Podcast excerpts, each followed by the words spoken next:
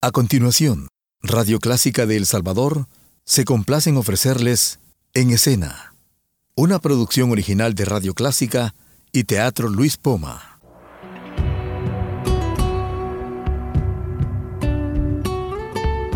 Siempre con usted, Radio Clásica 103.3.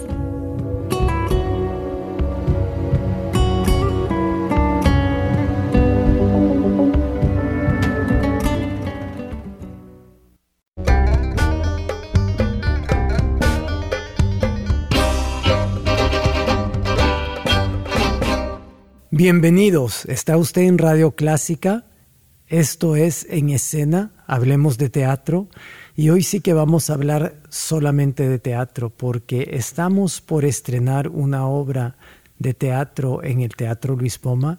La obra se llama El chico de la última fila, es de Juan Mayorga, un gran dramaturgo español, y quisiera darle la bienvenida a Oscar Guardado.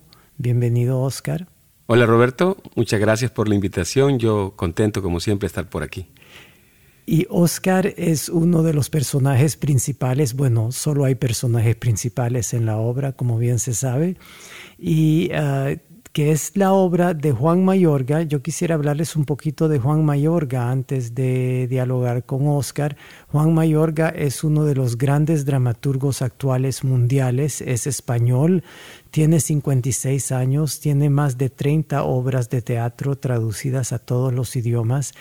Eh, es filósofo, es doctor en filosofía con una tesis impresionante sobre Walter Benjamin, el gran filósofo alemán que murió durante al principio de la Segunda Guerra Mundial. Y ah, Juan Mayorga ha escrito también un discurso que ha hecho historia en España ahora, que se llama Silencio, porque es su discurso de entrada a la Real Academia de la Lengua Española, con la letra M. Entonces él escribió un texto que dice silencio y habla sobre la importancia del silencio. O sea, para alguien que escribe y que habla mucho y que da clases, me parece impresionante porque precisamente él trabaja sobre lo que no se dice o sobre lo que no se quiere decir y sobre lo que no se quiere hablar. Ustedes lo pueden buscar en internet. Juan Mayorga hay una cantidad inverosímil de información sobre él. No le voy a a traer más información que ahorita sobre el chico de la última fila. Así que no se vayan porque es una obra monumental de un autor monumental y en estreno ahora en San Salvador. No se vaya.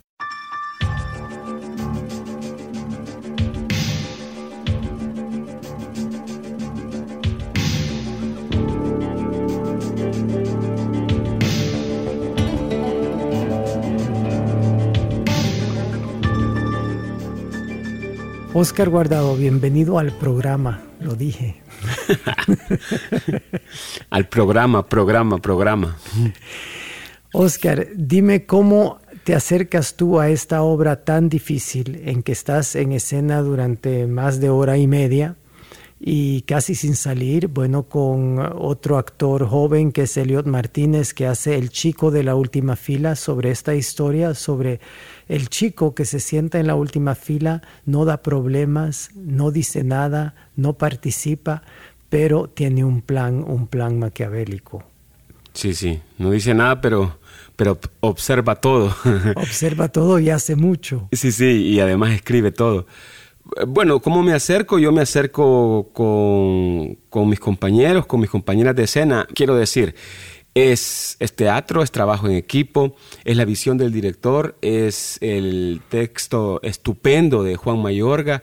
Entonces, este, la forma de acercar es el estudio riguroso de los momentos, de las sensaciones, Siempre lo hemos dicho, ¿verdad? En ensayos, como usted bien remarca, las transiciones de este, de esta, de este cuento, de esta historia, son sumamente delicadas, ¿verdad? sí, son delicadas porque hay cinco escenarios, cuatro no cinco, cinco, escenarios distintos en un solo, en un solo escenario. Y digamos que cinco escenas, cinco lugares distintos y cada uno tiene una importancia. Y lo que pasa es que todo sucede simultáneamente. Hay un trabajo no sobre el tiempo, pero sí sobre la distancia, porque la obra es lineal, ¿verdad? Empieza eh, el, cronológicamente, no hay saltos atrás, no hay flashbacks, eso sería demasiado complicado en una obra así, pero sí sucede que la gente se habla a través del espacio. Sí, sí, entonces eh, eh, yo la imagen, digamos, mental que tengo para poder abordar, para poder acercarme a ese trabajo, a la interpretación, al juego, creo que es el bordado, porque primero pensaba en una trenza, pero, pero Obviamente, una trenza son tres líneas, ¿verdad?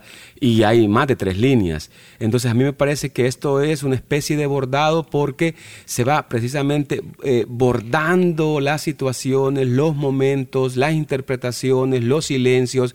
Entonces, creo que lo que el público va a ver, si le puedo poner una imagen visual, es un bordado que tiene una capacidad para contarnos algo. O sea, es, es como una cosa colorida, es algo que, que, transita de uno a otro lugar, entonces es un bordado bien hecho, creo yo. Así me acerco, con esa imagen mental me acerco a la interpretación de esto. ¿Y tú llamarías esta obra una comedia? Porque para mí es una comedia cuando nadie muere, ¿verdad? yo, yo, yo la verdad es que me parece que tiene una un grado de crueldad, ¿verdad? Y, pues sí, a, los seres humanos en general no, nos, nos, resulta a veces risible la crueldad, ¿verdad? O sea, verla, eh, verla en tercera persona. Cuando le sucede a otro, no cuando le sucede a uno. Sí, porque lo que sucede en esta obra es que este chico de la última fila se mete en las familias como una especie de boyerismo y lo que a mí me sorprende ya con la obra montada es que el público se convierte también en voyeur y estamos viendo cómo vive la gente a través de las paredes de sus casas. Y eso, claro, siempre ha fascinado a todo el mundo. O sea, Hitchcock hizo su carrera sobre eso, ¿verdad?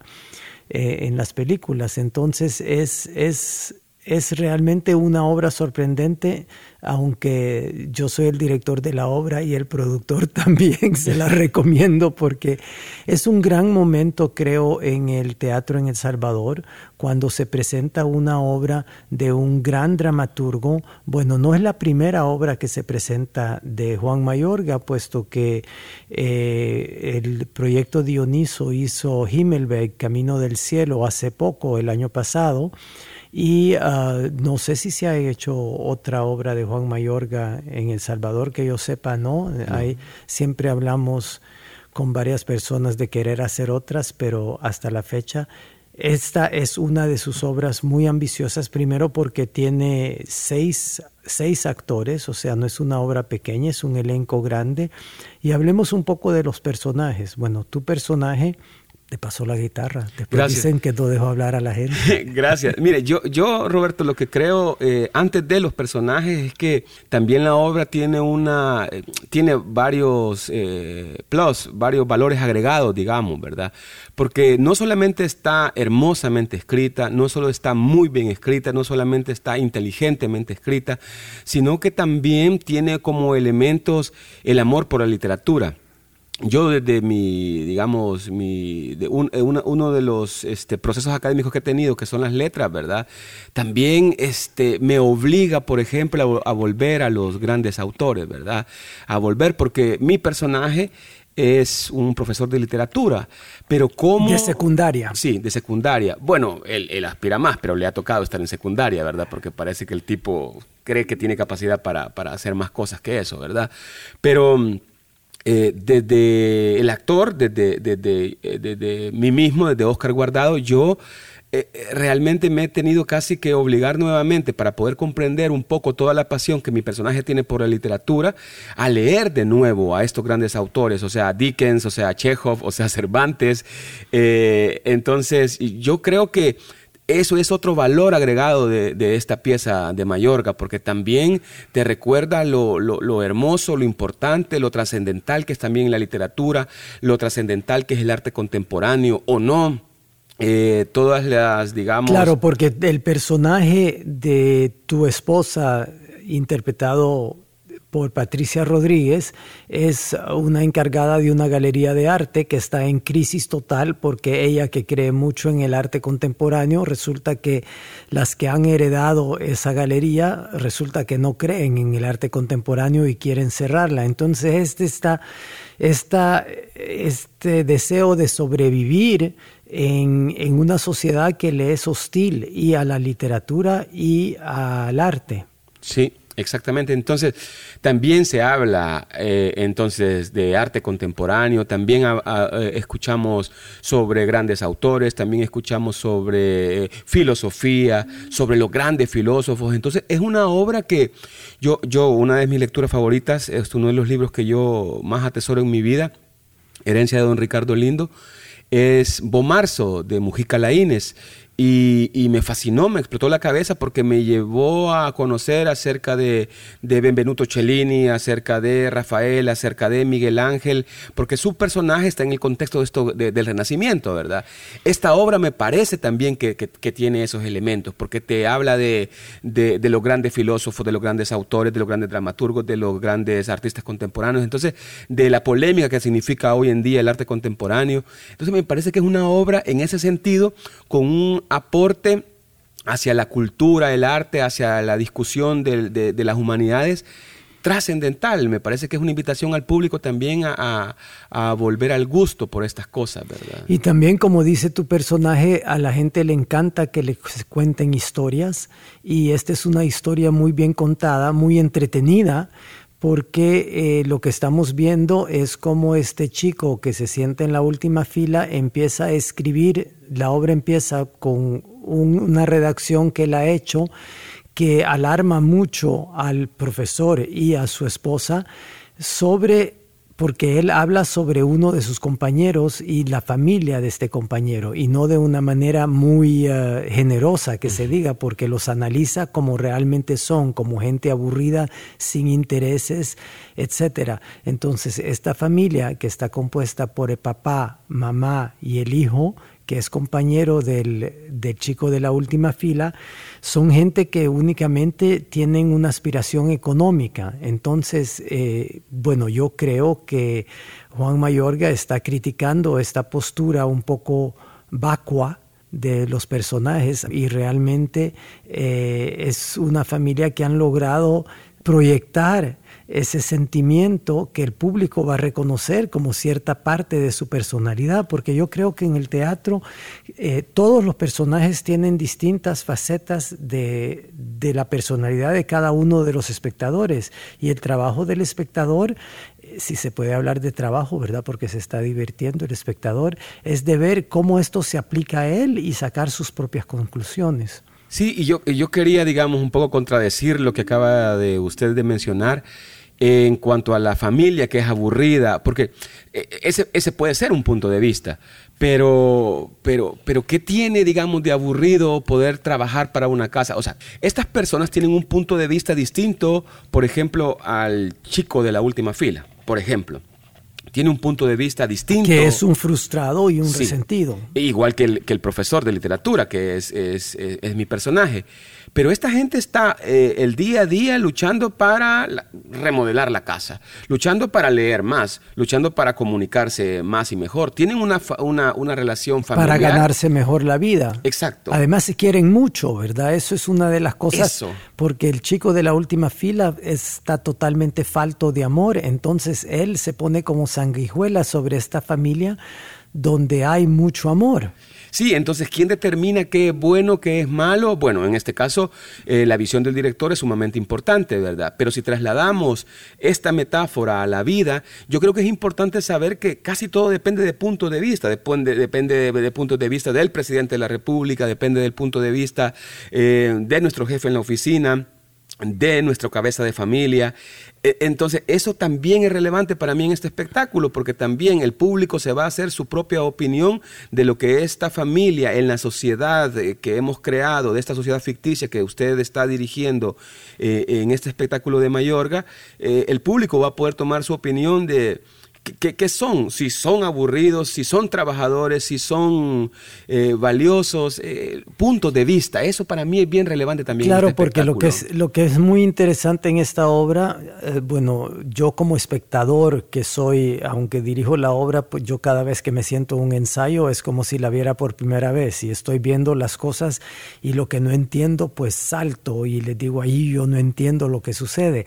Pero lo que me pasa con estos personajes es que tomo parte por cada uno de ellos y también critico a cada uno de ellos. Eso es, y eso, eso sí es la marca de un gran dramaturgo que, que puede hacerle a uno cambiar de opinión y, y, y, sí hay que decirlo, moverle el piso al espectador. Yo creo que es importante que el espectador se sienta retado, que sienta que lo que está viendo es un desafío, que lo hace pensar, que lo hace gozar, que lo hace criticar, que lo hace sentir.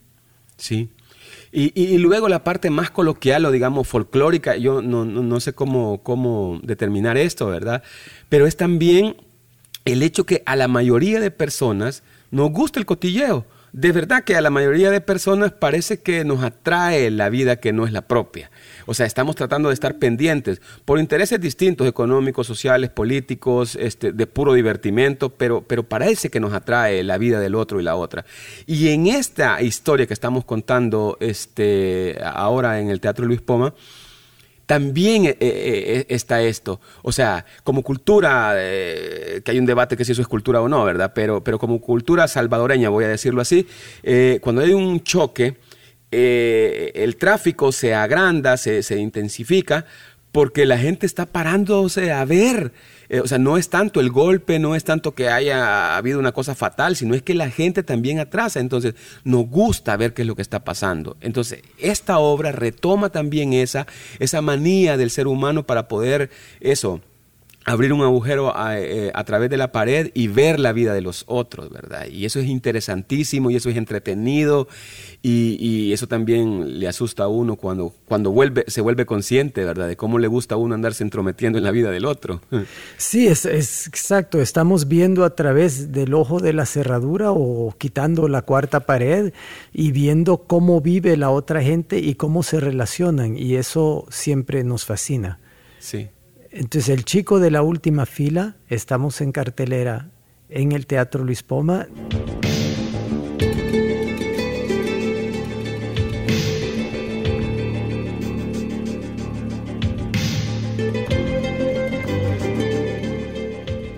Está usted en Radio Clásica, soy Roberto Salomón, esto es en escena, estoy dialogando, discutiendo, hablando y teniendo mucho gusto con Oscar Guardado, uno de los mejores actores salvadoreños trabajando actualmente y ah, está en El Chico de la Última Fila, que está en cartelera en el Teatro Luis Poma. Muchas gracias Roberto, también para mí es un placer. Usted sabe que yo un día esto voy a, voy a, tratar de enumerar cuántas obras ya trabajo bajo, su dirección, pero siempre es un placer, para mí siempre es como, pues sí, tener el honor de, de trabajar bajo su dirección.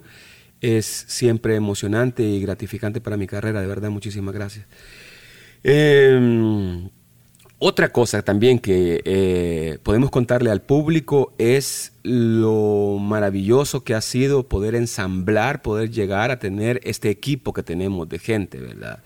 Eh, yo tengo más o menos 18 años, 19 años de trabajar con Dinora Alfaro, pero me sigue sorprendiendo como el primer día, ¿verdad? La capacidad que tiene de interiorizar, la capacidad que tiene de juego, eh, la elegancia que tiene Dinora Alfaro en, escena, eso, eso a mí me, me, lo admiro mucho de ella y trato de aprender también de eso, ¿verdad? Luego le puedo hablar de la, de la capacidad que tiene Patti para poder intervenir, interpretar, eh, abonar a un elenco, ¿verdad? Tener a Patti Rodríguez eh, eh, como compañera de equipo siempre, siempre va a ser una gran ventaja a la hora de, jugar. Y, luego lo emocionante que es encontrarse con gente como Gabriel Pinto o, Elliot Martínez, que tienen la emoción del, del actor Nobel y que están a la disposición del juego, al arriesgarse, al estar emocionados por estar eh, este, en un contexto, digamos, en este país de tanta relevancia, ¿verdad? Del juego, del juego teatral escénico como es su dirección y el, el Teatro Luis Poma para poder trabajar. Entonces yo creo que también eso es emocionante a la hora de verlo, porque hay distintas generaciones, porque hay distintas formas de ver el teatro, pero eh, amalgamadas de una forma, creo yo, este, bastante compacta, auténtica, feliz. Bueno, la mezcla de generaciones es un punto en el que siempre insisto, ¿verdad? Ya que no hay... Ah, un centro de formación profesional sistemático en El Salvador, eh, me parece que una de las maneras de pasar y ser testigos de, de lo que ha venido antes de uno es poder integrar a jóvenes con mayores en, en, obras de teatro. Ahora da la casualidad que en esta obra, en El Chico de la Última Fila, el papel ultra principal, que es el título de la obra, El Chico de la Última Fila, se lo hemos confiado a Elliot Martínez. Elliot Martínez es un joven actor que ha trabajado mucho en el teatro universitario y después ha trabajado en grupos independientes, pero me pareció cuando lo vi en una obra que fui a ver al Teatro Nacional en la sala pequeña, me pareció que él estaría perfecto para este papel. Y no nos ha defraudado porque es, uh, es muy trabajador y con mucho talento y ha podido hacerle frente a un papel en que está durante toda la obra de hora y media, está en escena constantemente, casi sin salir.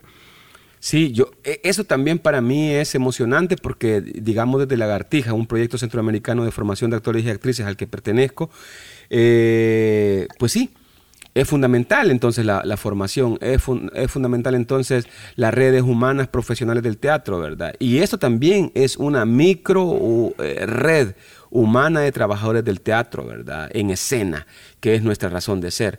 Y es emocionante para mí ver gente como Gabriel o como Elliot, en los que por supuesto yo eh, me reflejo, me, recuerdo cómo, cómo eh, fue para mí emocionante cuando un director de la talla de Roberto Salomón me invita a trabajar.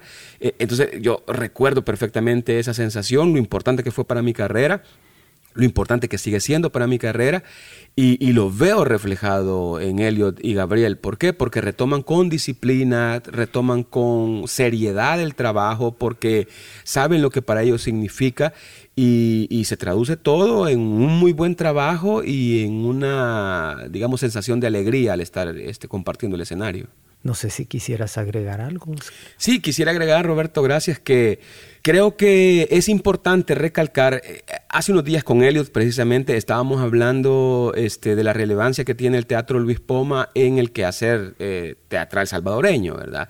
Y es que ahora alegremente hay más espacios para poder ver teatro. La gente tiene más opciones que hace 15 años para poder ir y elegir ver teatro. Se abrieron cuatro teatros nuevos el año pasado. Sí, sí. Eh, tienen que haber 16 más, ojalá, ¿verdad? ojalá. Eh, pero, pero ahora, eh, en el hoy, es lo que tenemos.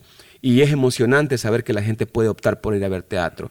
Pero algo que reflexionábamos con Elliot, le, comentaba, es que el Teatro Poma ha tenido desde su fundación este papel bien relevante en el arte. ¿Por qué?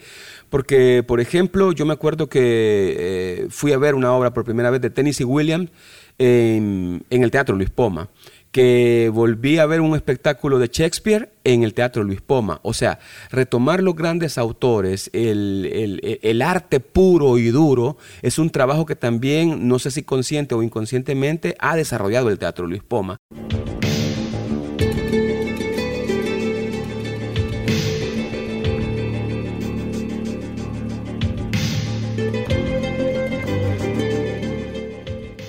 Esto fue en escena hasta la semana entrante.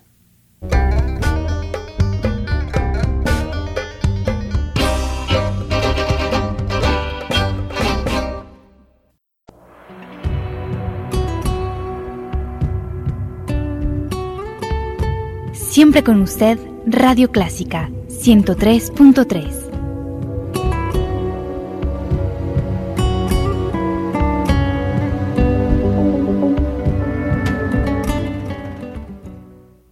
Radio Clásica de El Salvador presentó el programa En Escena, una producción original de Radio Clásica y el Teatro Luis Poma.